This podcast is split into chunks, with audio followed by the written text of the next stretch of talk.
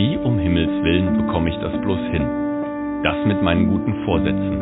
Ob Fastenzeit oder neues Jahr, ich kenne die schlauen Sprüche. Und als Theologe weiß ich auch im Kopf genau, was zu tun ist. Doch dann komme ich wieder und wieder an den Punkt und merke, der Geist ist willig, aber das Fleisch ist schwach. Und genau da möchte ich lernen von Leuten, die Tag für Tag dran arbeiten. Von Sportlern, die ihre Motivation brauchen, trotz Niederlagen und Rückschlägen. Ich habe mit ihnen gesprochen und unglaublich viel Neues erfahren. Mein Name ist Simon Schade und ihr hört meinen Podcast ganz schön stark. Wer kennt sie nicht, die großen Geschichten des Boxens? Und wer hat nicht auch selbst mal sich schon an einem Punkt im Leben durchboxen müssen? Deswegen freue ich mich, in unserer Reihe heute auch mit einem Boxer sprechen zu dürfen und mit Marc mich zu unterhalten über das, was Boxen ausmacht, was das bedeutet wie man sich eben auch durchboxen kann und wie man damit auch im Leben durchaus Segen finden kann. Ich freue mich auf das Gespräch mit ihm und hoffentlich natürlich ihr auch.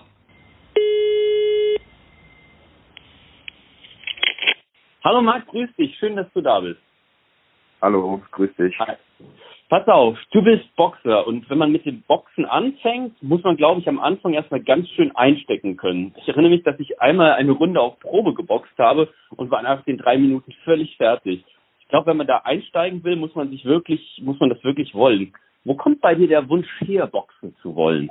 Da ich ja schon, glaube ich, seit dem Kind auf immer einen Boxer eigentlich bei mir im Zimmer hängen habe, ging es eigentlich schon relativ früh los, dass ich da Lust drauf hatte dann halt natürlich, dass viele in meinem Umfeld alt auch viel Kampfsport betrieben haben und ich selber auch schon ganz früh angefangen habe mit Kampfsport, kam das sehr schnell dazu und dass ich dann so mit 14 Jahren, glaube ich, das erste Mal dann mit Boxtraining angefangen habe, ja. Man sagt ja nicht umsonst, wenn man was wirklich erreichen will, muss man sich durchboxen. Welche Ziele setzt du dir, wenn man, wenn du ins Training gehst und was willst du dann erreichen? Also wie kommst du da mit dem Mindset so ins Training rein, dass du sagst, okay, du gibst alles? Das geht eigentlich schon auf dem Weg zum Training hin. Also man geht ins Training rein und der Wunsch ist eigentlich immer, dass man ein bisschen weiter nach, also ein bisschen vorwärts kommt. Es gibt ja immer wieder neue Dinge, die man lernen kann, neue Kombinationen, die man im Training wieder einstudiert oder halt auch die alten weiter übt. Und der Wunsch ist halt einfach, viel zu perfektionieren und halt weiter zu lernen, weil man lernt ja nie aus. Auf jeden Fall. Und da ist es ja auch wirklich so, dass man manchmal so Tage hat, bei denen es nicht so geschmeidig läuft und man durchaus auch mal den einen oder anderen Rückschlag einstecken muss. Wie gehst du damit um, wenn es mal nicht so gut läuft? Und wie schaffst du es dann dran zu bleiben und den Schweinehund oder die Enttäuschung zu überwinden, dass man sich da nicht aus dem Konzept bringen lässt?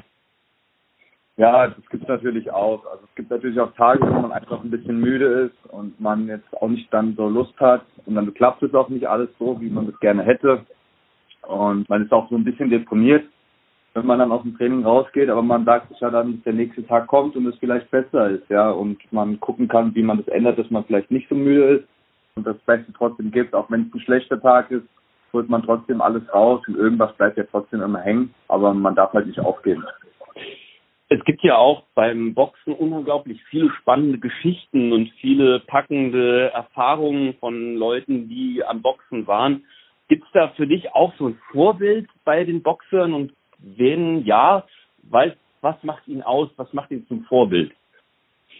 Ja, klar, es gibt viele Leute, die einen ähm, sehr beeindrucken im Boxsport. Es gibt ja hier, wir haben ja unseren Henry, Henry Maske oder Axel Schulz hier in Deutschland, aber natürlich auch in Amerika. Floyd Mayweather, Mike Tyson, Muhammad Ali, die ganzen Boxgrößen was mich an dem beeindruckt, dass das sehr kluge Boxer sind. Also Boxen ist nicht nur ein Sport, wo man sagt, man muss draufhauen, sondern man muss auch viel überlegen, man muss taktisch auch überlegen. Es ist auch viel mit Klugheit. Wie kann ich den Gegner dazu bringen, dass er aus der Fassung kommt?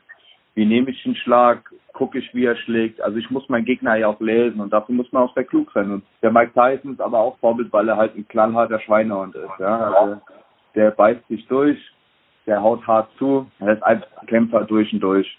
Ja, und das hat mich halt an ihm so beeindruckt.